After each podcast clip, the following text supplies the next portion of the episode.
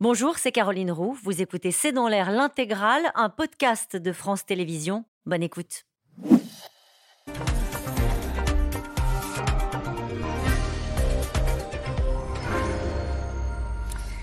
Bonsoir à toutes et à tous. Nous attendons vos questions, SMS, Internet et réseaux sociaux pour alimenter notre discussion. C'est le premier cessez-le-feu depuis le début de la guerre. À la demande du patriarche Kirill, Vladimir Poutine ordonne l'arrêt des combats demain et après-demain euh, pour la fête de Noël orthodoxe et appelle Kiev à en faire autant. Ce matin, après un appel avec le président turc, euh, il avait évoqué une possible négociation de paix, une ouverture en trompe-l'œil avec des conditions inacceptables pour les Ukrainiens qui qualifient d'ailleurs cette demande de cessez-le-feu russe d'hypocrisie. Le président russe qui dénonce le rôle destructeur de l'Occident avec la fourniture de matériel militaire et de renseignements. Peut-être un message à la France qui a annoncé, c'est une première, la livraison de chars de combat légers à Kiev. Washington et Berlin qui prévoient cet après-midi de franchir, je cite, une nouvelle étape dans la livraison d'armes. Un cessez-le-feu la surprise de Poutine, c'est le titre de cette émission. Avec nous pour en parler ce soir, Anthony Bélanger, vous êtes éditorialiste, spécialiste des questions internationales à France Inter. Avec nous ce soir, Élise Vincent, vous êtes journaliste chargée des questions de défense au journal Le Monde. Annie de Banton est avec nous, vous êtes journaliste spécialiste de l'Ukraine.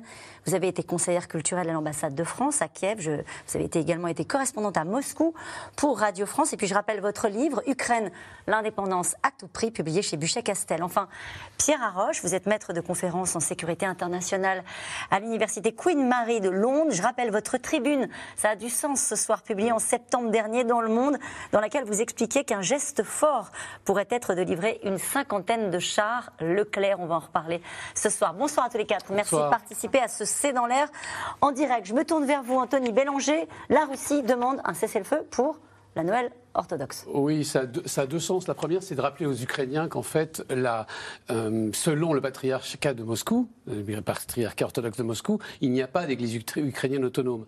Euh, le nouvel orthodoxe, c'est le 7 janvier, ce sera le 7 janvier aussi pour les Ukrainiens. Et donc, c'est une manière pour Kirill II de rappeler que, en fait, l'essentiel, une grande partie de ces paroisses, a priori, sont en Ukraine. Donc quand il dit qu'on fait une trêve de Noël, il dit qu'on fait une trêve de Noël pour l'ensemble de ces paroisses, y compris celles en Ukraine. Le problème, c'est que ça fait trois ans, jour pour jour, que l'Ukraine a obtenu ce qu'on appelle l'autocéphalie, c'est-à-dire une...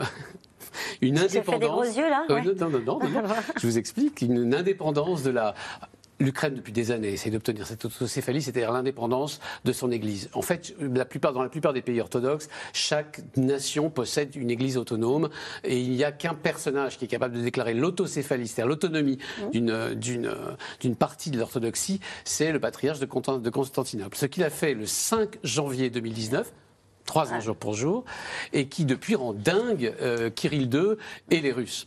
Euh, donc il y a un petit jeu là comme ça, mais qui est aussi un jeu religieux parce que c'est un jeu civilisationnel pour Vladimir Poutine. C'est l'idée de dire ce sont nos frères au point, y compris en orthodoxie. Et de l'autre côté, vous avez l'Église orthodoxe euh, ukrainienne qui dit non, non, non, on va se calmer. Nous, on a déjà fêté le Noël le 25 décembre. C'était une manière politique de dire qu'on s'éloigne de la, de la Russie. Et puis en plus, cette, cette, cette, cette oukase venue depuis depuis, Moscou n'est qu'unilatérale et, n'a pas de raison d'être respectée par les Ukrainiens. Donc une hypocrisie, euh, Pierre Arroche, disent euh, les Ukrainiens. Euh, donc ça veut dire que ce cessez-le-feu n'a aucune chance de voir le jour, d'être respecté? Les, Russes peuvent toujours dire qu'ils n'ont pas mené telle ou telle action, etc. Ça, c'est tout à fait possible. Mais je, suis tout à fait d'accord avec ce qui vient d'être dit. Et je pense qu'en plus, venant après cet épisode de Noël où beaucoup d'Ukrainiens ont explicitement montré qu'ils ne voulaient plus célébrer comme il le faisait auparavant Noël le 7 janvier, mais qu'il voulait le faire à l'européenne d'une certaine manière, ça aussi, ça participe d'une sorte de, guerre culturelle, de, mm. ramener les, Ukrainiens à cette, à cette tradition, à cette tradition euh, proche de la Russie. Mais c'est pas compliqué pour les Ukrainiens de refuser un cessez-le-feu? Je pense aux populations qui, euh, voilà, sont, qui souffrent depuis près d'un an désormais. Euh, deux jours où on mettrait fin au combat et ont une espèce de trêve, même si c'est que 36 heures. Euh, votre sentiment là-dessus. C'est forcément bien reçu par le peuple ukrainien que de dire euh, non, pas de cessez-le-feu. Vous voyez ce que je veux dire? Mmh Je ne sais pas la façon dont ils s'ils peuvent s'attacher à ça, mais je pense que de toute façon, 36 heures, ça reste quelque chose d'assez symbolique.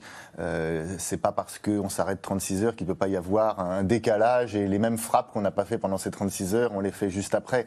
Je ne suis pas sûr que, ça, ait un poids énorme. Si on annonçait un cessez-le-feu à durée illimitée en disant on veut discuter, là, c'est tout à fait autre chose.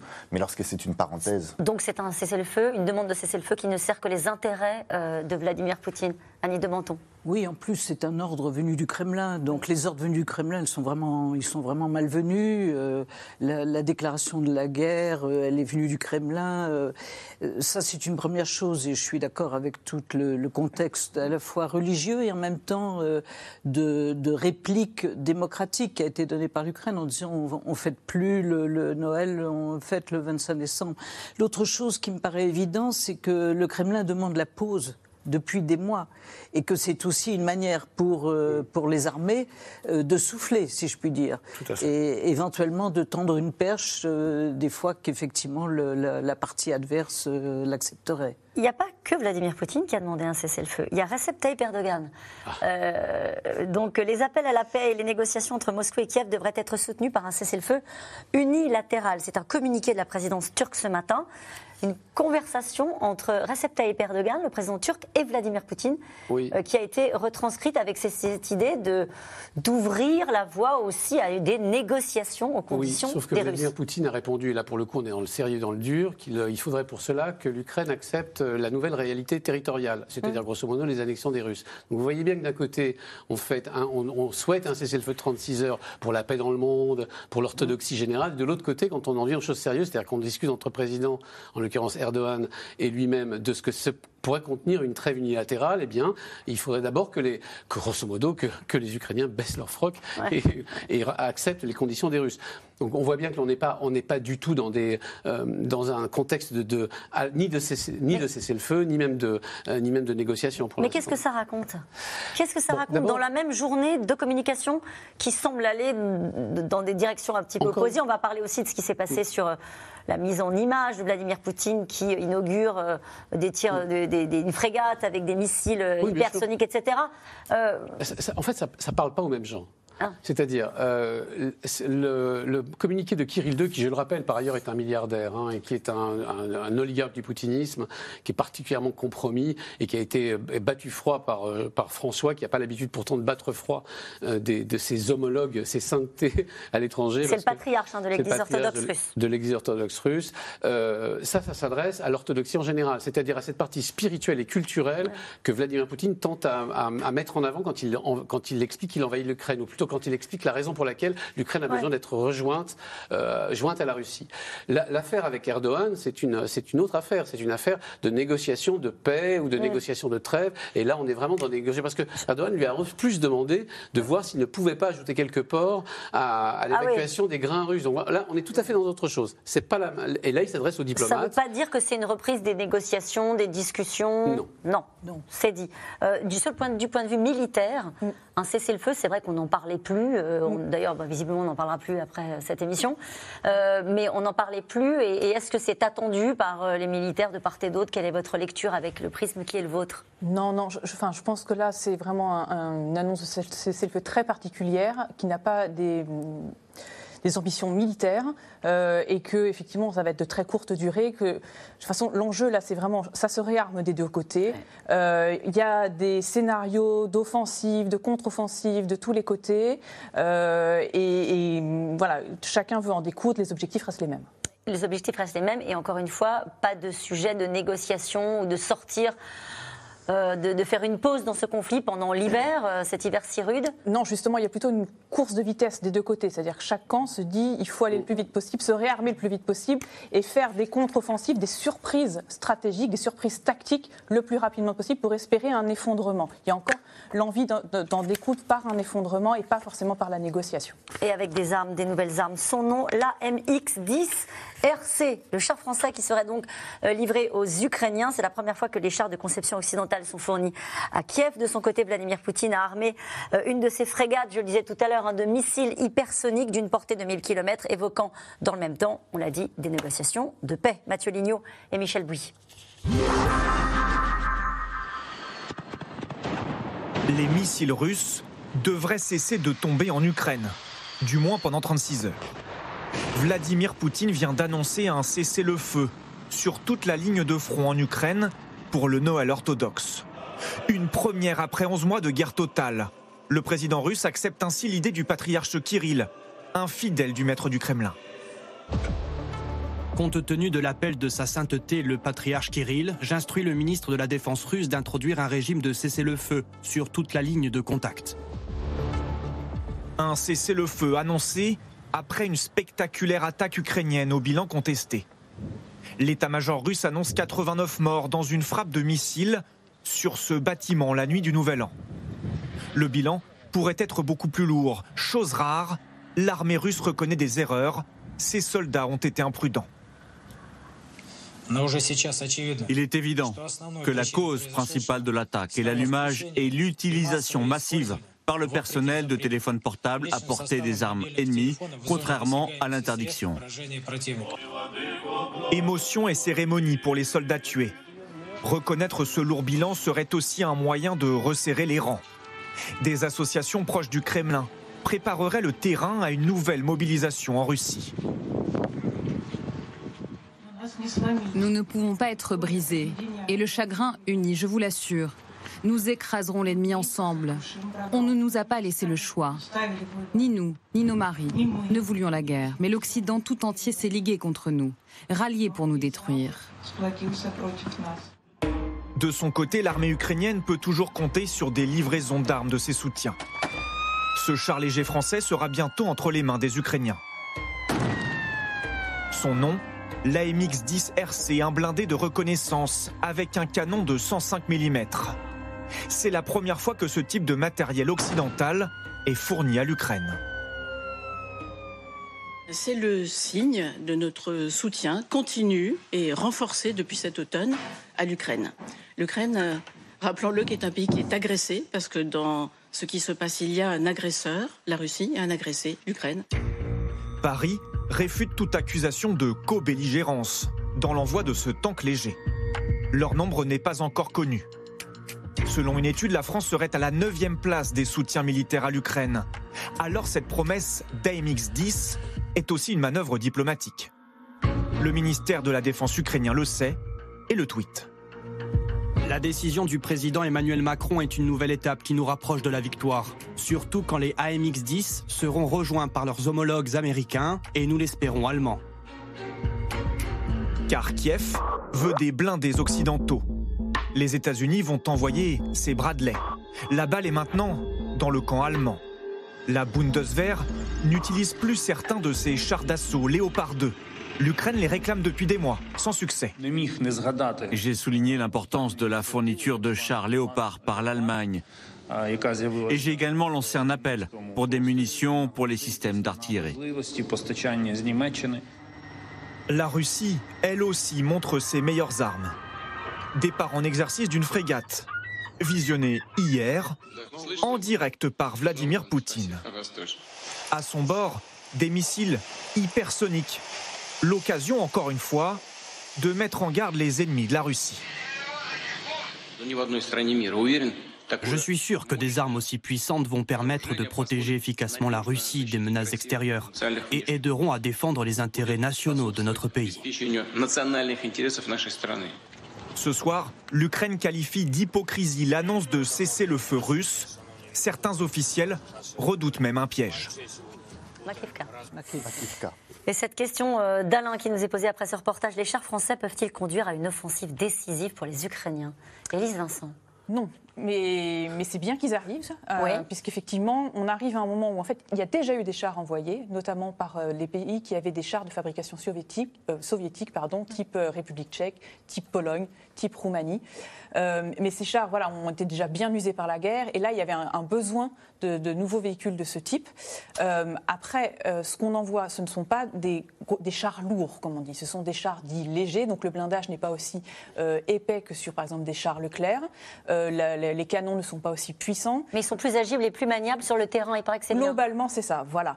Donc, donc c'est plutôt intéressant, surtout dans cette phase de la guerre où on, sent qu'il y a un besoin de une, phase de manœuvre qui peut euh, qui, est en, qui, est en, route et qui peut euh, se réactiver puisqu'il y a la, crainte d'offensive, hein, notamment du côté russe, soit via la Biélorussie, soit par d'autres euh, endroits du territoire ukrainien. donc ils étaient très importants. Ils étaient attendus depuis de longs mois et même, enfin, je pense que même le, il y avait des, des, des négociations voilà, assez pointues. On, plusieurs fois, on a cru d'ailleurs que, que, ça allait être annoncé ces dernières semaines. Ça ne faisait pas. Ça se fait là aujourd'hui. on en envoie combien? Alors justement, c'est l'autre inconnu. On ne sait pas combien ah. on en envoie, on ne sait pas quand, et on ne sait pas avec quelles munitions. Et apparemment, en tout cas, les chars euh, français, là, les AMX, euh, ne fonctionnent qu'avec des munitions très particulières. Donc vous ne pourrez pas mettre n'importe quoi dedans, euh, et ça peut limiter aussi leur emploi. Donc ça ne peut pas être décisif. Ça ne fait, c'est qu'une pierre de plus à l'édifice. c'est intéressant parce qu'effectivement, on passe notre temps à critiquer le faible apport français, même s'il est relativement important quand même, mais pas aussi important que d'autres pays. donc c'est une pierre de plus, symbolique en tout cas. Et on a fini par envoyer les fameux canons César qu'on devait négocier avec le Danemark euh, alors, ceux avec le Danemark, non, on a envoyé 18. Oui. Euh, d'ailleurs, il y en a un certain nombre qui sont. Il y en a un officiellement détruit, d'autres qui sont en réparation. Euh, peut-être qu'il y en aura d'autres. Euh, c'est pas encore acté. D'accord. c'est important. c'est plus que du symbole. Enfin, on voit ah. bien que euh, la réaction des Ukrainiens était intéressante de dire euh, merci à la France. Et d'ailleurs, maintenant, on attend les Américains, les Allemands. Ah, c'est pour la France une révolution copernicienne. C'est même, je suis même assez bluffé parce que, en fait, grosso modo, ce que faisait Paris depuis, euh, depuis le début de la guerre en Ukraine, c'est de balancer entre Moscou et, et, Kiev et d'expliquer qu'il fallait, fallait continuer à parler. On en a parlé souvent. Il fallait continuer à parler à Moscou, ne pas humilier temps ne pas humilier la Russie, etc. Ce qui était devenu totalement incompréhensible et illisible pour la plupart des pays d'Europe de l'Est. Par ailleurs, quand la France et les autres pays européens livraient des armes, elles attendaient que les États-Unis fournissent euh, le type d'armes à, avancer, et ensuite elles enquillaient derrière. Or, c'est la première fois, d'une part, que la France offre à l'Ukraine, avant tout le monde, une nouvelle classe d'armes, en l'occurrence des blindés légers.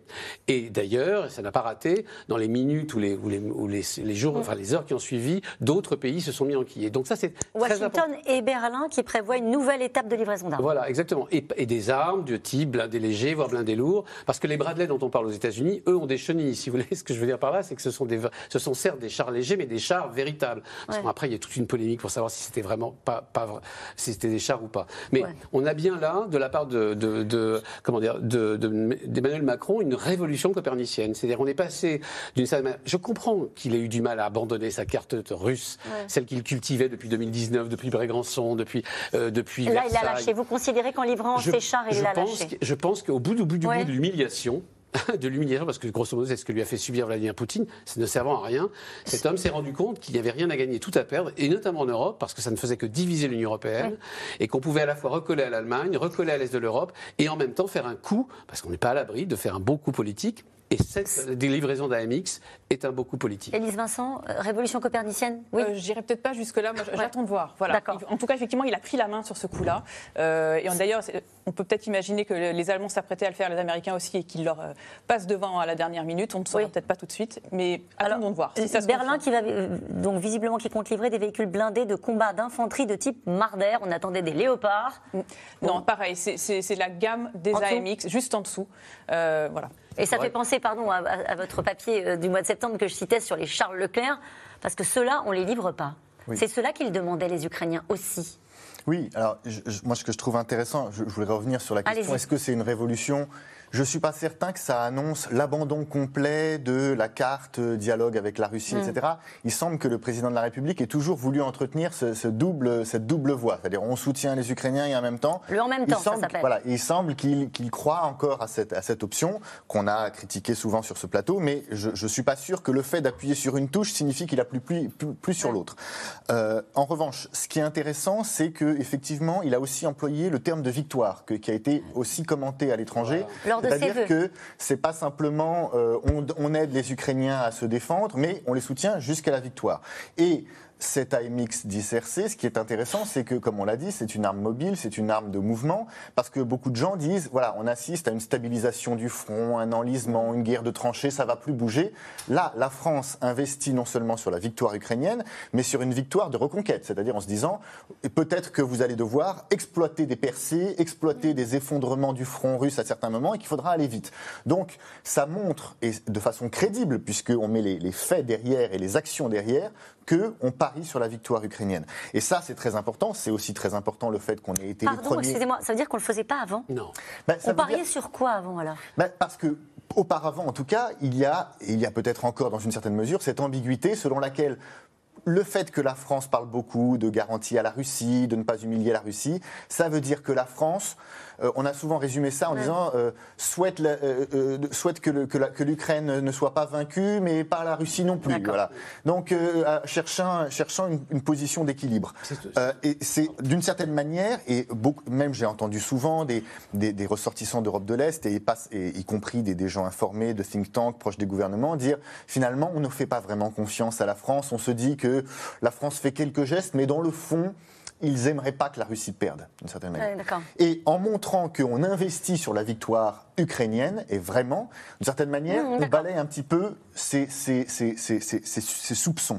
Et sur la question de l'avant-garde, ce qui est intéressant, c'est que on retrouve ce qu'on annonçait aussi sur ce plateau, c'est-à-dire le fait que c'était dommage de n'investir que sur le dialogue avec la Russie parce qu'il y avait vraiment une carte de leadership européen à jouer. La France peut être un leader de la défense européenne. Et c'est ce qu'on voit. C'est-à-dire que là, en prenant cette décision qui va peut-être pas aussi loin qu'elle aurait pu avec des chars lourds, mais en prenant cette décision, eh bien d'autres pays vont suivre. Donc ça veut dire que là, la France retrouve ce qui est, à mon avis, sa vraie carte. Comme on, comme l'a dit, la France n'est pas un médiateur neutre. Sa vraie carte, c'est d'être le leader des Européens. Et ça, c'est intéressant. Et je pense, juste pour terminer, Oui. que sur le, sur le long, moyen long terme, c'est vraiment une carte intéressante parce que l'Ukraine va aussi devenir une grande puissance militaire européenne au moyen long terme et que le couple France-Ukraine va être un, un- vecteur important de la défense européenne à l'avenir. Vous êtes d'accord, pardonnez-moi, avec ce que disait Anthony Bélanger sur le fait que s'il y a eu un changement de braquet de la part de la France, c'est parce qu'il y a eu des humiliations euh, de- d'Emmanuel Macron, de la part de Vladimir Poutine. Et co- comme je l'ai Comment est-ce qu'on peut analyser ce, ce- ce changement de doctrine, puisque c'est ça que vous qualifiez les uns et les autres?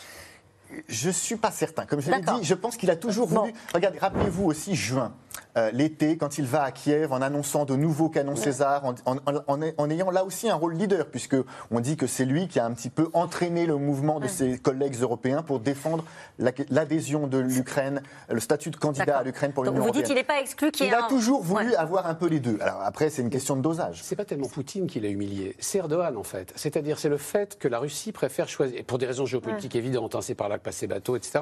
Il le dit d'ailleurs lui-même, il dit mais alors, vous voulez vraiment avoir à négocier la paix avec la Chine et avec la, Turquie Il a une espèce de détestation personnelle pour Erdogan et le fait qu'il se soit fait doubler dans cette course de fond diplomatique par Erdogan notamment le rend fou de rage. Et donc il y a effectivement une blessure d'orgueil, je le pense sincèrement, une blessure d'orgueil qui vient d'être réparée. Et par ailleurs, euh, effectivement, en parlant des, des Charles Leclerc, euh, il va bien falloir à la fin. C'était la question que je voulais vous poser. oui. Les Charles Leclerc, il va falloir y aller à un Ben moment oui, donné. C'est que- l'étape d'après Peut-être- bah- Oui, allez-y, euh, Alors je pense que enfin, les, les spécialistes sont quand même très divisés là-dessus parce qu'ils considèrent que justement c'est pas ce qu'il faut les Charles Leclerc aux Ukrainiens parce que c'est compliqué à entretenir sur le terrain Euh, et que donc il faut mieux justement il faudrait mieux des léopards ça ça serait la vraie décision le vrai game changer ça serait si les Allemands pouvaient envoyer leurs léopards et que d'autres pays le club léopard comme on l'appelle avec un certain nombre de pays qui ont ce type de chars fassent un geste en même temps là ça pourrait changer des choses potentiellement sur le terrain mais euh, que chacun envoie quelques dizaines comme ça je ne sais pas si ça peut changer les choses et par ailleurs le Charles Leclerc voilà je vous le disais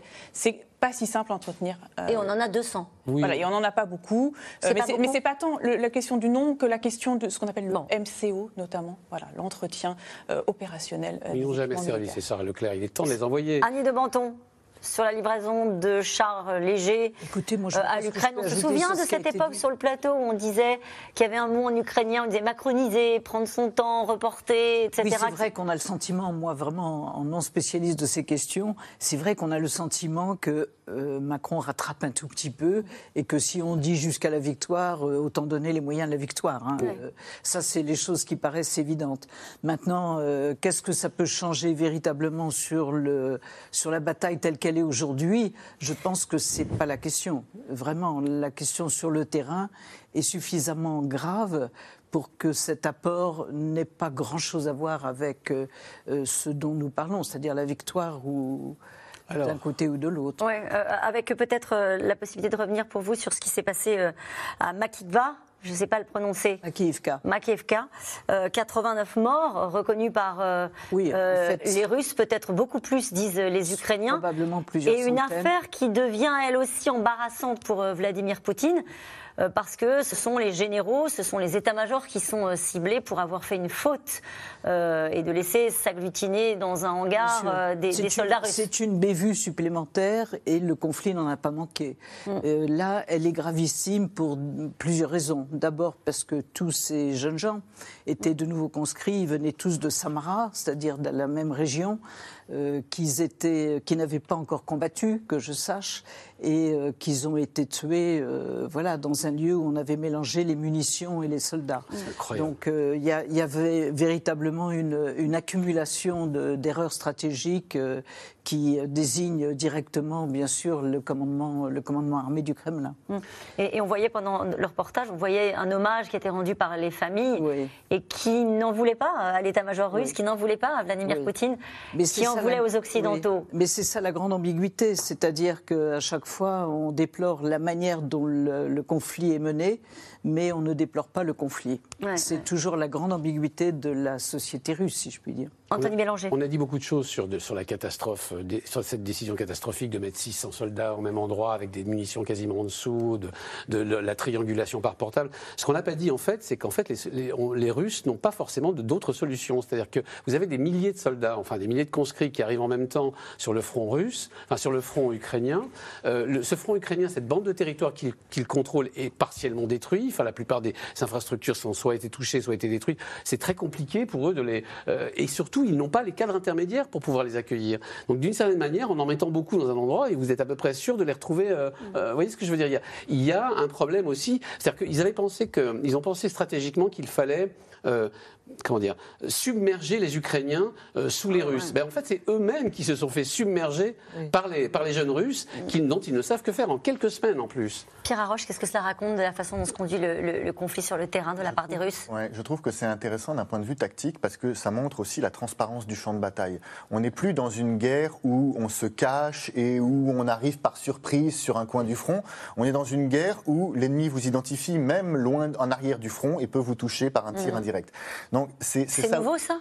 Alors c'est quelque chose qui a été annoncé, travaillé, mais comme on n'a pas des guerres de haute intensité tous les jours, euh, c'est intéressant de le constater sur un champ de bataille aujourd'hui. Et c'est un peu la même chose euh, du côté du côté russe. Là où ils font, euh, où, ils, imposent des coups aux Ukrainiens, c'est lorsqu'ils arrivent à frapper, frapper parfois avec des drones et obliger les Ukrainiens à répondre avec des missiles solaires qui peuvent être beaucoup plus coûteux. C'est-à-dire qu'on est dans une guerre où l'enjeu, c'est pas forcément votre position sur la carte. L'enjeu, c'est à quel point vous êtes capable de détruire ou de désorganiser mm. le dispositif militaire de l'adversaire. Regardez cette question qui vous est posée euh, précisément. Pourquoi est-on si transparent sur l'armement européen fourni à l'Ukraine? N'est-ce pas donner des informations à la Russie? Alors, la France a beaucoup dit au départ, nous ne voulons pas être transparents, nous ne voulons pas dire ce que nous faisons et ça doit rester secret. C'est pas une stratégie qui a été très gagnante parce que du coup, on a fait des comparaisons et des statistiques internationales où on voyait la France en toute fin de liste. Donc là, pour le coup, il y a eu un changement de doctrine progressif au cours de l'été qui a été de dire non, il faut quand même rendre un petit peu visible ce qu'on fait parce qu'en réalité, euh, le secret n'aura pas changé grand-chose sur le, champ de bataille. Et pour la crédibilité de la France, c'est quand même important qu'on voit qu'elle fait quelque chose. Élise Vincent, puis c'est important le faire savoir aussi quand on fait la guerre. Euh, quand on voit ce qu'a fait Vladimir Poutine à, bord de cette frégate hein, équipée de missiles de croisière hypersoniques dans l'océan Atlantique et l'océan Indien, là c'est de la com. Euh, c'est de l'intimidation. on peut parler peut-être de ces missiles hypersoniques. Est-ce qu'ils font peur aux Occidentaux? Alors, euh, il y a deux choses. Effectivement, le fait d'annoncer ce type de missile hypersonique avec le qualificatif hypersonique, c'est une forme de communication, de la communication stratégique, comme on dit, du signalement. Mmh. Euh, il n'y a pas beaucoup de puissances qui ont ce type d'armement.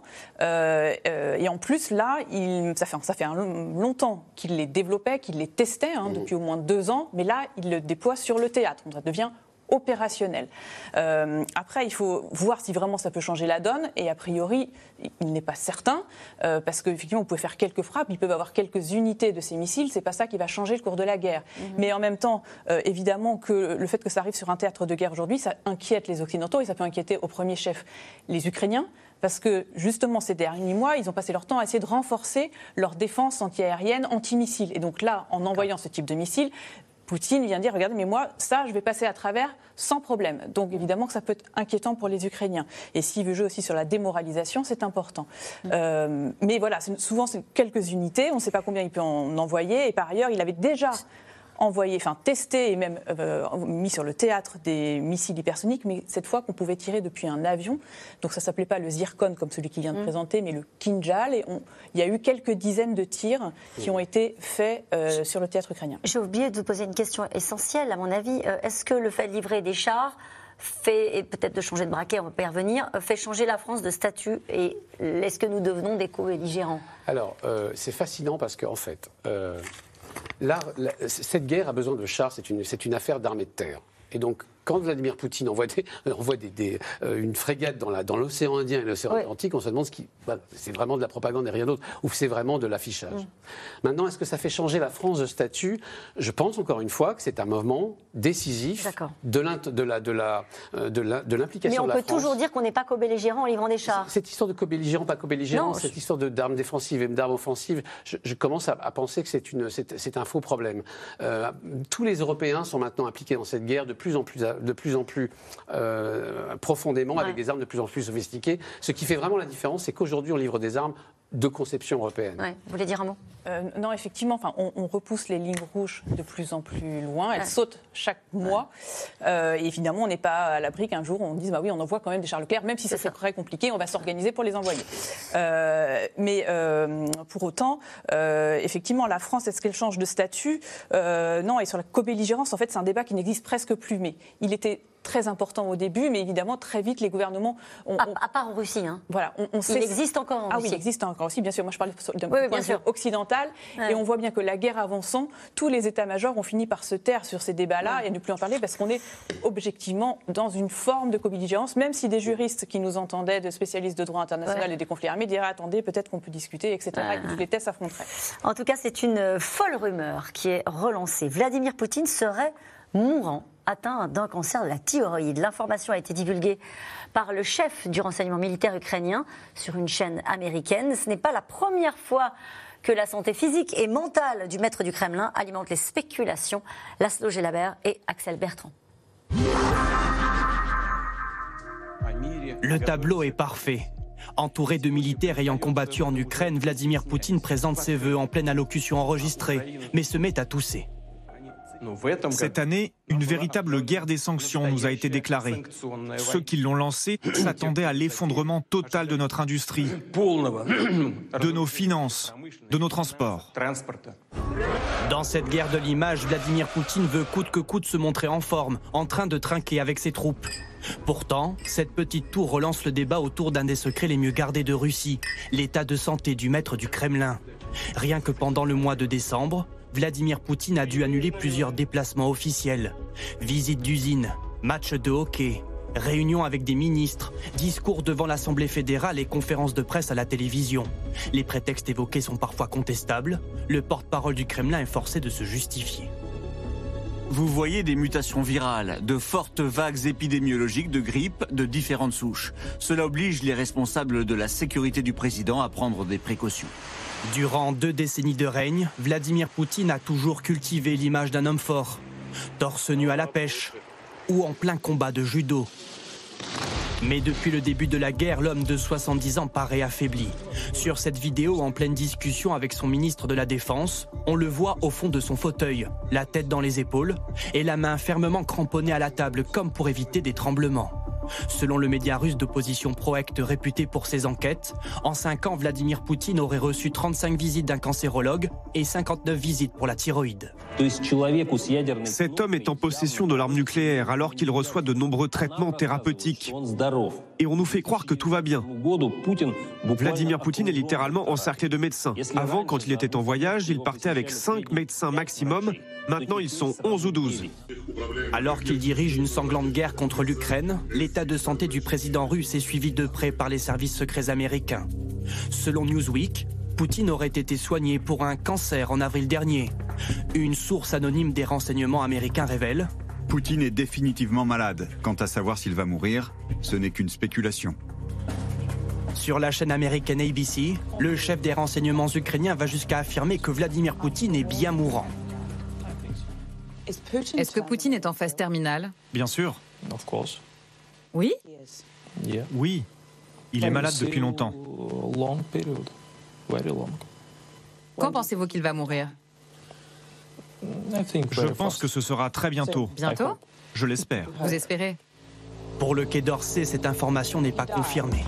Et quand ce n'est pas Vladimir Poutine que l'on annonce malade, c'est sa garde rapprochée à l'image de Sergei Lavrov.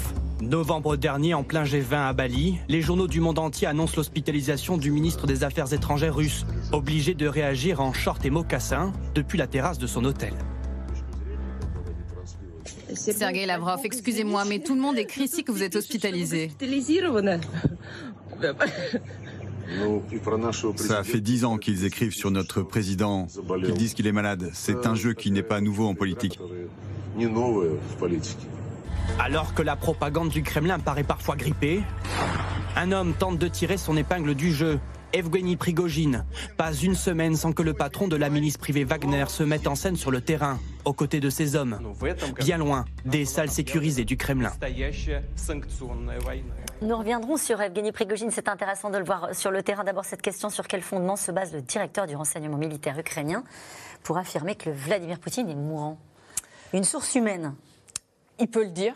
Sans doute. Euh, S'il se permet de le dire sur une chaîne américaine, c'est sans doute qu'il a quelques billes, comme on dit. Euh, après, on sait aussi que les Ukrainiens sont très forts aussi pour, euh, dans la guerre informationnelle. Donc on voilà, on n'a pas d'éléments pour, pour, pour, étayer, mais, mais ce n'est pas anodin. En tout cas, c'est vrai que les spéculations sur l'état de santé de Vladimir Poutine sont anciennes, récurrentes. Là, on voit que ça s'accélère un petit peu.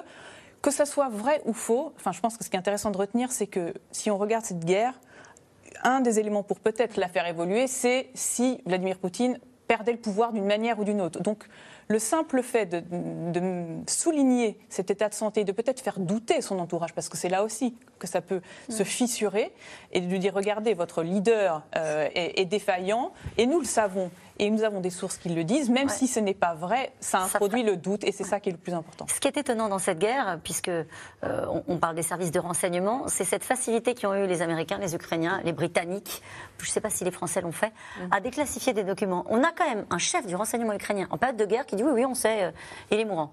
Ce sont des usages qui ont été bouleversés mmh. euh, pendant, pendant ce conflit. Habituellement, les services de renseignement ne parlent pas. Effectivement, habituellement, ils ne parlent pas. Après, avant, il n'y avait pas de guerre sur le sol européen. Euh, il y avait toujours une forme de communication. Euh, là, elle est devenue beaucoup plus affichée. Effectivement, les Américains ont été leaders euh, sur ce segment-là. Ils ont même appelé ça le, le campaigning. Ils en ont fait un, un concept dans leur, leur, doctrine officielle de sécurité, un des documents publics. Ils l'ont théorisé et ils le mettent en œuvre quasiment quotidiennement plutôt dans les médias américains ou anglo-saxons, mais pas que. Ça peut passer par les réseaux sociaux, par des influenceurs, des blogueurs, euh, et, et, et, ça prend une forme euh, très très importante, et, et ça peut progressivement euh, influencer le cours de la guerre sur certains. C'est un acteur de poids dans la guerre informationnelle dont vous parlez, le fait oui. que ce soit les services de renseignement. Euh, oui, oui, oui, oui. Et, et, on voit bien que ça a des effets aussi euh, sur le terrain. Et même, enfin, un des premiers effets, c'est sur l'opinion. Euh, c'est pas rien. Moi, j'allais ajouter Anthony deux choses. La première, c'est que l'espérance de vie d'un homme en, en Russie, c'est 67 ans. Donc, il a déjà survécu à la ouais. moyenne de 3 ans à la moyenne de, de, de, des hommes de son pays. La deuxième, c'est que euh, c'est vraiment un homo sovieticus. C'est-à-dire que je suis assez âgé maintenant pour savoir que depuis 30 ans, l'âge du capitaine, sa santé, était un thème récurrent de l'Union soviétique, des services de renseignement russes ou ailleurs. Et des services... Il y avait... On, les spéculations sur, le, sur, la, sur la santé du, du, du, du patron étaient permanente, constante. À bon droit d'ailleurs, hein, parce que Brejnev était en très bonne santé. Euh, comment dire, Anton, euh, Andropov est mort un an ou un an et demi après avoir été nommé. Donc on voit bien qu'il y avait là un enjeu. Un enjeu. euh, il y a aussi la, la santé à l'époque de. de euh, donc il y a, il y a, euh, c'est- un thème récurrent. Il ne faut pas y accorder plus euh, d'importance que ça, sauf à vouloir à terme. Sauf que ça dure. Oui. Depuis le début de ce conflit, on a tout eu, peut- la santé mentale, je le disais, la santé physique, la thyroïde, on le essaye, cancer. on essaye de rationaliser à partir de ce qui se passe. C'est-à-dire qu'on a du mal à penser que cet homme est irrationnel, totalement Mmh. irrationnel. Et donc, comme, comme on, on trouve irrationnel ce qu'il fait, on trouve de bonnes raisons rationnelles de pouvoir le ramener à, son, euh, euh, comment dire, à, à des choses mesurables. Est-ce que, est ça le est fragilise? malade. Est-ce que ça le fragilise en interne de laisser penser qu'il est fou, qu'il est mourant, qu'il est malade? Ça lui offre une porte de sortie surtout. Si jamais, Ah, lui? Bah oui, bien sûr. Si jamais, euh, si jamais ça va pas bien, on le dira. Bah, voyez, on l'avait bien dit, il était malade. Il Mm. est temps qu'il prenne sa retraite euh, du côté de Sochi. Annie de Menton. Oui, il y a autre chose aussi qui me paraît intéressant, c'est l'annonce qui a été faite ces jours derniers qu'à cause du Covid, le président allait restreindre euh, ses contacts avec l'entourage. Et ça, c'est par contre très significatif, c'est-à-dire c'est une information directe du Kremlin, euh, c'est pas qu'une supputation de, de nos observateurs. Et par ailleurs, c'est quelque chose qui, euh, qui est très symbolique de ce qui se passe en ce moment. C'est-à-dire à la fois cette fermeture énorme et cette militarisation du pouvoir. On en a une image euh, flagrante avec les vœux de bonne année, mais aussi avec le fait Pourquoi que vous dites fi- ça? Parce qu'il y avait euh, des soldats avec les soldats, voilà, Voilà, qui étaient mis en arrière-plan. Et aussi le fait qu'il y a une militarisation de ce pouvoir comme on l'avait pas vu effectivement depuis l'Union soviétique. C'est-à-dire que maintenant les décisions, on a montré des décisions qui étaient prises avec le maire de Moscou, avec le Premier ministre. C'est-à-dire que tout, on veut que l'ensemble du système baigne dans cette guerre.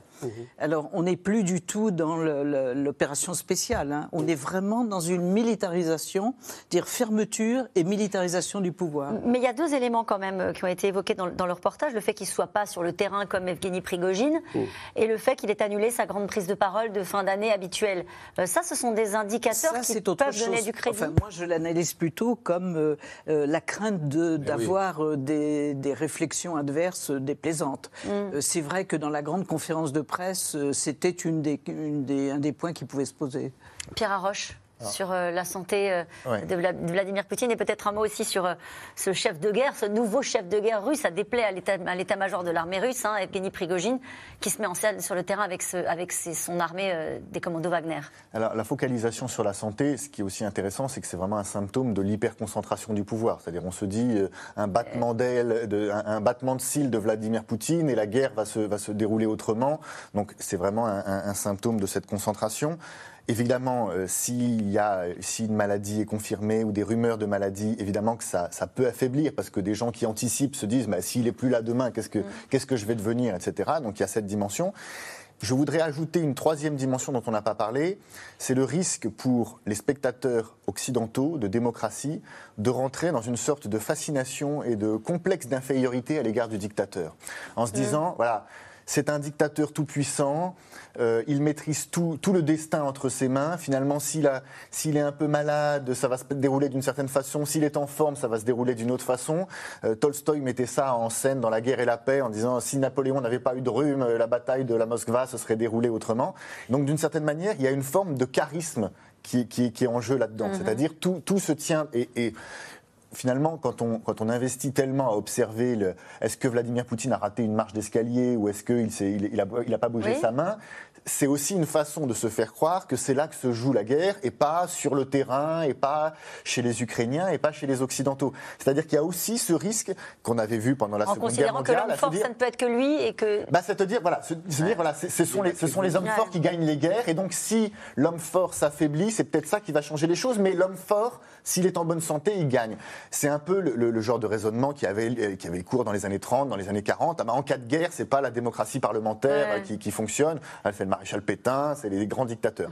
Et donc il y a un peu de cette fascination, et donc je pense que cette fascination et ce charisme de, euh, pour, pour le charisme de Vladimir Poutine, on doit aussi s'en méfier. C'est-à-dire on ne peut pas s'imaginer que tout, tout se décide parce que Vladimir Poutine a raté une marche d'escalier. Fascination pour les régimes autoritaires que certains avaient eu aussi au moment de la gestion de la crise du Covid et Exactement. qui en sont peut-être un peu euh, revenus. Vous voulez pas me parler d'Evgeny Prigogine Ben si, Parce que l'homme fort, en armes, sur Mais le terrain, euh, il n'est pas torse nu, mais il pourrait, Ah, c'est lui. C'est bien le problème. C'est-à-dire qu'en fait, on voit bien qu'il y a un Vladimir Poutine qui a, on pourrait presque dire qu'il a manque de courage ou de, enfin, qui a peur. On ne l'a pas vu sur le, sur le front, on ne l'a pas vu à l'extérieur.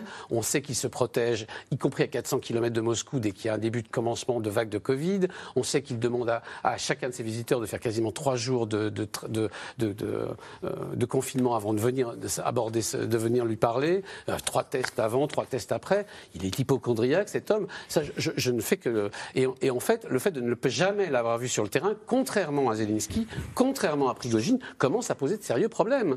Euh, c'est cet homme qui envoie des dizaines de milliers de Russes euh, au, au, ouais. dire, au, combat euh, et qui en fait des, de la chair à canon et qui lui-même, au fond, regardez les images récentes, pas une fois, vous n'avez vu Vladimir Poutine autrement que dans, en intérieur, dans un endroit anonyme où il était, on était, il était impossible d'identifier l'endroit où il était, de peur puisque, probablement. Puisque nous avons parlé de, du cessez-le-feu ce soir euh, ordonné, mais visiblement il est assez seul sur le coup euh, par Vladimir Poutine, cette réaction de Joe Biden qui explique que Vladimir Poutine cherche à se donner de l'air. Alors est-ce que ça peut être le cas à votre avis?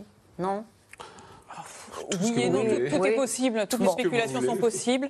Euh, il est dans le rôle de Joe Biden de donner cette interprétation-là, euh, mais à voir. Et puisque nous parlions... Pour faire oublier, le, pour faire oublier la, le, disons, l'espèce de, de euh, oui, de, de problème, d'échec, enfin pas d'échec, de difficultés, oui, de difficultés qu'il trouve sur le terrain. Et ben justement, pour, pour, faire oublier les difficultés, il va même organiser pour les un an de la guerre la diffusion de documentaires à la gloire ah. de l'opération spéciale. Chacun écrit son histoire. Et en Ukraine aussi, la dérussification est en marche. Nom de rue, place de monuments, programme scolaire, usage de la langue. La lutte des Ukrainiens face à l'agresseur russe passe aussi par une bataille culturelle pour supprimer la référence à l'envahisseur. Reportage sur place des équipes de C'est dans l'air dans l'ouest de l'Ukraine, Barbara Steck et Stéphane Lopez. Quand Irina a quitté sa grande maison le 17 février, quelques jours avant le début de la guerre pour rejoindre sa fille, elle ne pouvait pas imaginer qu'elle allait presque tout perdre. Tout ce qui reste de notre vie d'avant, c'est une voiture, deux chiens et une télévision. C'est tout. Irina est originaire de Lysychansk, à l'est du pays. Une région où tout le monde parlait russe, mais pour elle aujourd'hui c'est fini. Vous ne voulez plus parler le russe Non. Pourquoi Parce que je déteste cette langue. Pourquoi je la déteste Parce qu'ils m'ont tout pris. C'est pas grave pour la maison. Mais par contre, j'avais une relation très forte avec mon père. Il est mort en 1997 et j'allais au cimetière chaque dimanche. J'ai compris quand la guerre a commencé que je ne pourrais plus y retourner. Arrêtez de parler le russe, une manière de résister. Avec cette guerre, beaucoup d'Ukrainiens ont décidé de perfectionner ou d'apprendre tout simplement leur langue. Aujourd'hui, on va parler d'un thème qui intéresse tout le monde, la publicité. Sous le regard du poète ukrainien Taras Shevchenko, ce club de conversation se réunit chaque semaine. Avant le 24 février, je ne parlais pas du tout l'ukrainien. Pas un seul mot. Je viens de Zaporizhia. Mais depuis le 24 février, j'ai compris que le russe, c'est la langue de l'agresseur, tout simplement. Il n'y avait aucun problème avec l'ukrainien à Zaporizhia. Je le comprenais, mais c'était une ville totalement russophone. On nous a demandé d'écrire un petit essai sur ce que représente pour nous la langue ukrainienne. Je vous lis un extrait. J'ai réalisé que la langue a aussi la fonction de créer un État et une nation, ou bien la reconstruction d'un État, s'il avait été perdu. Le russe, la langue de l'agresseur. Olena vient de la région russophone de Lugansk. Avant la guerre, elle tenait un salon de beauté où les deux langues cohabitaient. Les Russes disent qu'ils protègent la langue russe, mais les zones qu'ils ont le plus bombardées, ce sont les villes russophones. Ils ont largué des bombes, pilonné. C'est exactement le contraire de protéger une langue. La dérussification, c'est ce qu'il fallait faire depuis longtemps, parce que nous sommes un pays, un État à part. Nous ne sommes pas l'extrémité de quelqu'un. Depuis le début de la guerre, le Parlement ukrainien a voté plusieurs lois visant à restreindre la diffusion de la culture russe. Fin décembre, à Odessa, la statue de l'impératrice Catherine II de Russie a été déboulonnée, tout un symbole. Et dans cette bibliothèque de Lviv, transformée en atelier de couverture de camouflage, certains livres ont disparu des étagères. Partout où il manque des livres, vous voyez des endroits vides, ce sont des livres en russe qu'on a retirés. Donc là, c'est des fictions, tout est en ukrainien. Et on a retiré les livres en russe. On en a laissé quelques-uns, mais ils sont derrière pour que les gens ne les voient pas. Si on nous demande un classique en russe, on le donne, mais c'est rare. Ces livres en russe ont été vendus, ou plutôt recyclés, et l'argent récupéré sert à financer des équipements pour l'armée. Nous, on ne parle pas de russification, mais d'ukrainisation. Tant que c'est la guerre, il faut interdire la vente de livres en russe parce qu'ils sont inhumains. Je suis pour qu'on lise beaucoup et qu'on publie les auteurs ukrainiens, les romans, les poètes. Les gens de mon âge, on connaît très peu d'auteurs ukrainiens parce qu'on nous obligeait à lire la littérature mondiale, mais on doit plus connaître notre littérature. Preuve d'un changement profond. Jusqu'à présent, Russes et Ukrainiens célébraient Noël le 7 janvier. Mais cette année, pour la première fois en Ukraine, certains ont fêté Noël le 25 décembre, comme les chrétiens d'Occident. Et Annie de Menton, voici comment Vladimir Poutine a fait naître le sentiment national ukrainien. En tout cas, oui, c'est La une, renforcer. euh, c'est une, c'est un mouvement qui dure depuis un bon moment. C'est-à-dire, le- le- l'ukrainien est devenu depuis déjà avant la guerre euh, la langue de l'opposition. C'est-à-dire, s'exprimer en ukrainien, c'est s'exprimer euh, dans la langue de la démocratie. Maintenant, euh, aujourd'hui, la situation est radicalement différente. Euh, c'est très important euh, aussi pour des raisons pratiques. C'est-à-dire, cette population était totalement bilingue. Et donc, la communication devenait limpide pour l'ennemi, enfin pour la Russie. Et donc, euh, ça, c'était aussi un problème euh, très, très délicat. Donc, cette dérussification passe par des tenants et des aboutissants politiques.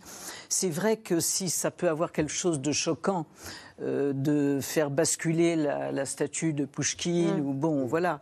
Et il y a derrière ça tout à fait autre chose. C'est-à-dire que la Russie était présente à toutes les, dans toutes les strates de la construction de l'État. Donc je dirais plutôt que ce que vous dites, c'est euh, construction de l'État ukrainien. Bon, il construit déjà depuis un bon moment. Le renforcement Mais- du sentiment national, c'est ça. c'est- Sentiment c'est- national, mais aussi. Quand on voit que ce sont des gens qui étaient, pardon, russophones à Zaporizhia et à Oui, Lugansk, oui. qui étaient des, on se posait Mais- pas la question de parler Bien sûr, ukrainien Bien là-bas. sûr, mais se, se débarrasser de cette allégeance, Ouais. se débarrasser de cette allégeance dans les ministères, au sein du ministère de la Défense, euh, dans les partis politiques. Vous savez, en ce moment, ils sont en train de faire la chasse, ils ont dissous euh, les partis d'opposition pro-russes. Alors, ils ont été dissous, mais les députés restent députés. Et donc, ils sont en train de faire euh, la chasse. Et autre chose, juste deux mots pour revenir à ce que vous disiez sur la, la question de l'Église.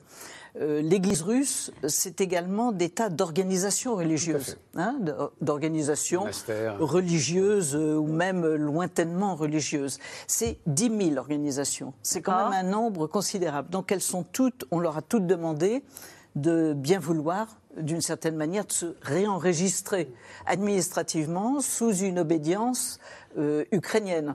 C'est-à-dire, on veut bien que vous soyez, euh, alors là c'est assez tordu, hein, organisation euh, religieuse russe en Ukraine. D'accord. Euh, ce qui introduit euh, finalement un facteur de méfiance euh, supplémentaire. Pierre Arroche.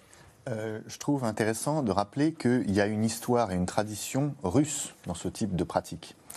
Pendant les guerres napoléoniennes, l'aristocratie russe qui parlait couramment le français dans sa vie de tous les jours s'est mis à arrêter de parler français en disant il faut être patriote et maintenant il faut parler russe même dans nos conversations privées. Et pendant la Première Guerre mondiale, pareil, la Russie est en guerre avec l'Allemagne. La capitale impériale Saint-Pétersbourg, non allemand, est rebaptisée Pétrograd. Donc il y a une histoire russe de, cette, euh, de, ce réflexe patriotique de s'emparer de la langue comme un instrument de cohésion pendant la guerre. Et juste un dernier commentaire là-dessus. Ça montre que les identités nationales, puisque c'était ça le, le point de départ de votre question, c'est vivant. Euh, c'est pas quelque chose de figé une fois pour toutes avec des frontières qui ne bougent plus. Je me souviens dans les années 90, le grand classique des années 90, Samuel Huntington, le choc des civilisations, il traçait des cartes en fonction des religions. Et il disait, et il prédisait à ce moment-là, le grand conflit en Europe orientale, c'est pas entre l'Ukraine et la Russie, ça va être au sein de l'Ukraine, entre l'Ukraine orthodoxe et puis l'Ukraine de l'Ouest. Et finalement, on voit que cette Ukraine qui est orthodoxe, russophone, l'Ukraine de l'Est, eh bien, elle n'est pas acquise à la Russie du tout. Mm. Le président Zelensky vient de régions russophones d'Ukraine de l'Est, c'est lui le fer de lance de la résistance. Et donc, est en train de naître pas simplement de se construire une identité nationale ukrainienne, mais une identité nationale ukrainienne européenne. Le président Zelensky, sa langue maternelle, c'est le russe. Hein. Il a dû apprendre, enfin pas apprendre, mais en tout cas mieux apprendre l'ukrainien, parce qu'il avait, il était réputé pour ça. Et puis il a fait une grande partie de sa carrière en Russie, de toute façon. on voit bien euh, l'ambiguïté de tout ça. Mais ce qui est important aussi de comprendre, c'est que l'impérialisme, comme le nationalisme, c'est ce que disait François Mitterrand, non seulement c'est la guerre, mais j'ajouterais, ça, ça, ça, vous fait perdre du territoire. Mm. Vladimir Poutine a voulu, euh, on voulait d'une certaine manière finlandiser euh, l'OTAN. Il a obtenu l'otanisation de la Finlande et de la mm. Suède. Il voulait russifier l'Ukraine, il a obtenu exactement l'inverse. Et au fond, il a, dans cette bataille à la fois culturelle et même, j'allais dire, politique et militaire, totalement perdu ses objectifs. Mais je pense qu'on est au-delà de ça maintenant pour lui. Euh, je pense qu'il il en est à vouloir faire la guerre éternelle et c'est ça qu'il va falloir. Une guerre de civilisation Oui, dans, son esprit, c'est une guerre à la fois religieuse, civilisationnelle euh, de, de, et, encore une fois culturelle. Je vais vous donner un petit exemple qui m'a frappé. Euh, quand il est parti de Kherson, il a pris soin de prendre avec lui les, les restes de Potemkin, c'est-à-dire le sac d'os qui était dans la, cathédrale Sainte-Catherine, dans lequel étaient contenus les restes de Potemkin. Potemkin, c'est le ministre préféré de Catherine la Grande. Pas question de les laisser entre les mains des Ukrainiens. Vous voyez ce que je veux dire? Il a pris avec lui ses os pour les rapatrier en Russie, et il pourrait même en faire une espèce de grande euh, cérémonie nationale de retour des, des restes de Potemkin. Donc on est vraiment dans le symbolique et dans le civilisationnel. Et nous revenons maintenant à vos questions. L'Ukraine respectera-t-elle le cessez-le-feu voulu par Poutine pour euh, le Noël orthodoxe? Annie de Menton? C'est peu probable. Avec cette contestation aussi qui est venue des États-Unis, considérant que ça, n'avait pas de sens et que c'était pour se donner de l'air. par l'entourage euh, de la présidence Zelensky. Qui a parlé de cessez-le-feu hypocrite. Hein, ce sont les mots qui ont été utilisés. Par ailleurs, la Russie n'a pas l'habitude non plus de respecter ses propres cessez-le-feu. On l'a vu en Syrie, on l'a vu en Géorgie, on l'a vu en Tchétchénie. Donc bon. Et dans le Donbass en 2014. Est-ce que Poutine est critiqué en Russie? Annie de Menton, peut-être, vous, voulez dire un mot? Oui, il est critiqué en Russie euh, euh, sur les questions militaires. En tout cas, oui, il y, a, toujours eu des voix un peu discordantes, mais elles étaient de plus en plus étouffées.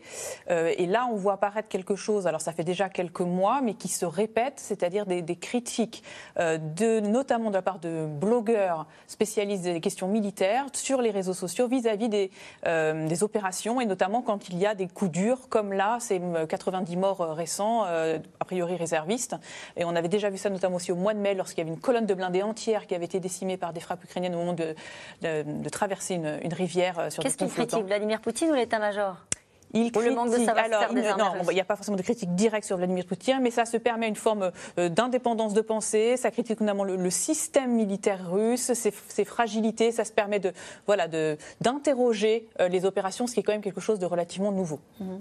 Oui, il y a toujours la grande question qui est responsable Kto vinovat. Et donc euh, à, cela, il faut répondre euh, euh, éventuellement une armée contre une autre, c'est-à-dire en ce moment c'est la grande bataille entre Prigogine et, et l'armée Shoigu, si on peut dire, et en même temps la bataille entre les armées venues des anciennes républiques de Donetsk et Lugansk annexées et qui veulent elles aussi faire valoir que leur armée n'a pas pu faire telle ou telle chose et que ça, cette maladresse, disons, vient de, des armées régulières.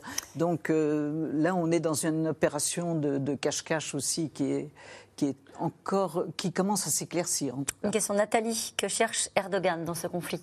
Ah, D'abord, Erdogan. Euh, Erdogan cherche à être l'homme indispensable. Hein, il est celui qui parle aux Ukrainiens, celui qui parle aux Russes. C'est lui qui contrôle les détroits euh, du Bosphore, c'est-à-dire c'est lui qui permet aux, aux, bateaux russes de sortir ou de rentrer, de ne pas rentrer en l'occurrence, parce qu'il l'a promis. Et ensuite, parce que géopolitiquement, c'est il est vraiment au cœur de toutes les, de, de, toutes, les, de toutes les interrogations. C'est lui qui peut négocier effectivement avec l'Ukraine le passage de ces, de, ces, de ces tonnes de grains, de ces milliers de tonnes de grains, tout simplement parce que ça passe par ces, par ces rives. Au fond, on retrouve la géopolitique à l'ancienne, d'une certaine manière, le grand jeu, enfin même, avant, c'est l'Empire ottoman euh, qui, euh, mais oui, euh, qui discute avec la Russie de savoir si oui ou non on peut passer, faire passer un bateau par ici ou un bateau par là. Plus que les Chinois Les Chinois ne discutent pas de la même manière. Les Chinois achètent, ce qui est autre chose. Les Chinois sont, la, Chine est passée du cinquième de, il y, a, il y a encore quelques mois de ça, 15% de son commerce était russe. Enfin, était avec la Russie. Aujourd'hui, c'est 25%. Donc la Russie, la, la Chine achète. Lui donne d'ailleurs un avantage stratégique, enfin euh, extrêmement important vis-à-vis de la Russie. Une question d'Alain dans les Bouches-du-Rhône. Les Ukrainiens vont-ils préparer une grande offensive avec les chars français? Sans doute, en tout cas, ça peut contribuer. C'est une pierre de plus dans un dispositif global avec un ensemble d'équipements. Euh, est-ce qu'ils seront utilisés là ou pour autre chose? Euh, Ça peut servir à beaucoup de choses, euh, ces véhicules-là. par ailleurs, la France a aussi envoyé des, véhicules de transport de troupes, hein, parce qu'il faut aussi amener les troupes sur le front, les ramener, évacuer les blessés, ça sert ou se déplacer sous le feu. Ça peut servir à beaucoup de choses c'est difficile de savoir exactement où est-ce qu'ils seront positionnés. En tout cas, le ministre des Armées français, Sébastien Lecornu, craint une massification mmh. euh, du conflit. Euh, c'est les mots qu'il a utilisés mmh, au mmh. printemps. Ça fait partie des scénarios qui sont sur la table et qui sont avancés notamment par les Ukrainiens. Ils donnent des échéances comme ça, printemps 2023, mais ces échéances changent souvent. Mais ça ne serait pas illogique qu'au beau jour, une offensive euh, ait lieu. Pierre Roche oui, une offensive peut avoir lieu, mais je pense que la logique ukrainienne, comme je le disais tout à l'heure, pour l'instant, c'est pas tellement de, foncer tête baissée et, et de, prendre tous les risques et de prendre toutes les pertes. C'est plutôt d'exploiter des faiblesses, d'affaiblir en amont. donc, moi, je vois, si on doit parler de, de l'AMX, plutôt un usage dans l'exploitation d'un moment où par opportunisme, on trouve une possibilité d'avancer. Pas forcément dans l'offensive euh, massive. Euh, Emmanuel Macron continuera-t-il à parler avec Vladimir Poutine ou cette livraison de chars signe la fin du dialogue? Euh, en tout cas, il le dira moins. C'est-à-dire, euh, et je pense que c'est une bonne, et je pense que c'est une bonne chose. Ça permettra d'éviter de, comment dire, d'être incompris en Europe de l'Est. L'avenir de l'Union européenne est quand même largement en Europe centrale. C'est vrai. Oui, c'est vrai que c'est très très compliqué s'il continue à maintenir cette, ce double langage. Mm. Euh, c'est très maladroit aussi. Je suis absolument mm. d'accord pour l'avenir. de Cette livraison va-t-elle entraîner d'autres pays à livrer des chars? Une question de Grégoire dans la Vienne. Oui. Bah, a priori, déjà, c'est déjà le cas aujourd'hui. C'est-à-dire que dans les heures qu'ont suivi euh, l'annonce française, on a a priori l'Allemagne, euh, les États-Unis euh, qui ont qui allaient envoyer des véhicules pas des chars lourds, mais de, similaires, de taille similaire. Donc c'est possible. C'est ça le beaucoup. C'est ça le beaucoup, parce que justement, c'est la France qui a pris cette initiative, même avant les Américains, de donner une nouvelle classe d'armes, et c'est ça qui fait que, qui replace la France au milieu du village européen. Du une désertion massive des soldats russes sous-équipés, mal commandés et démotivés est-elle envisageable? Une question d'Alain dans les Bouches-du-Rhône, Ali de Menton. Ça peut arriver. Ça peut arriver euh, ponctuellement.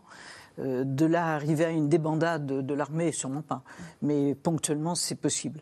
Tous les réservistes qui devaient arriver sont là euh, ben, On en annonce d'autres, c'est-à-dire une, nouvelle vague de mobilisation est, annoncée beaucoup côté ukrainien et également... Redouté côté ukrainien aussi, non? Était annoncé, ben, annoncé. Ouais parce que ça fait partie des données stratégiques avec lesquelles ils travaillent. Ce que je veux dire, c'est est-ce qu'on on a une livraison d'armes, d'équipements militaires massive avec de nouveaux équipements, ce qu'on a commenté depuis le début de l'émission Est-ce que l'arrivée de troupes massives de la part de la Russie peut bouleverser aussi ce qui se passe sur le terrain? C'est compliqué. C'est compliqué. Et également était euh, annoncé, je reviens sur euh, la déclaration de Reznikov, le ministre de la Défense ukrainien, qui disait euh, qu'une loi martiale allait être décrétée en Russie très rapidement et que le pays allait se fermer. Il a lancé, je crois, le 1er janvier d'ailleurs, une sorte d'appel aux Russes en leur disant prenez position dès maintenant parce que de toute façon, vous ne pourrez plus bouger. Élise Vincent? Oui, peut-être juste tout dépend aussi dans quel état ils arrivent, s'ils sont formés, à quel poste on les met, qu'est-ce qu'on leur fait faire.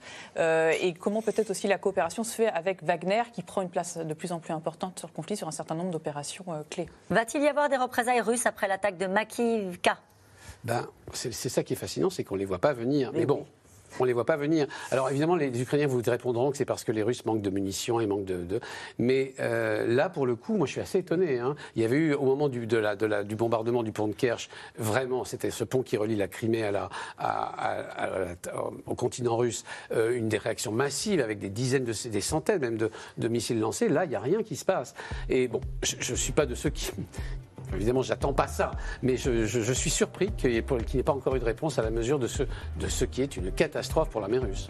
Merci à vous tous. C'est la fin de cette émission qui sera rediffusée ce soir à 23h55. Je vous rappelle que vous pouvez retrouver C'est dans l'air quand vous le souhaitez en replay et en podcast. Et puis je vous donne un rendez-vous dimanche soir à 20h50 en direct sur France 5 pour une émission spéciale de C'est dans l'air 2023, année de toutes les crises.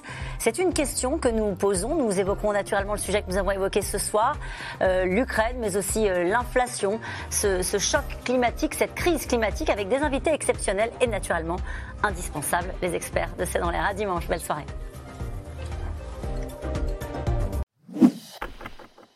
Merci d'avoir écouté C'est dans l'air. Comme vous le savez, vous pouvez désormais écouter l'intégrale, mais aussi l'invité ou vos questions à nos experts. Tous ces podcasts sont disponibles gratuitement sur toutes les plateformes de streaming audio. Et pour le replay vidéo, c'est sur France.tv, bien évidemment. À bientôt.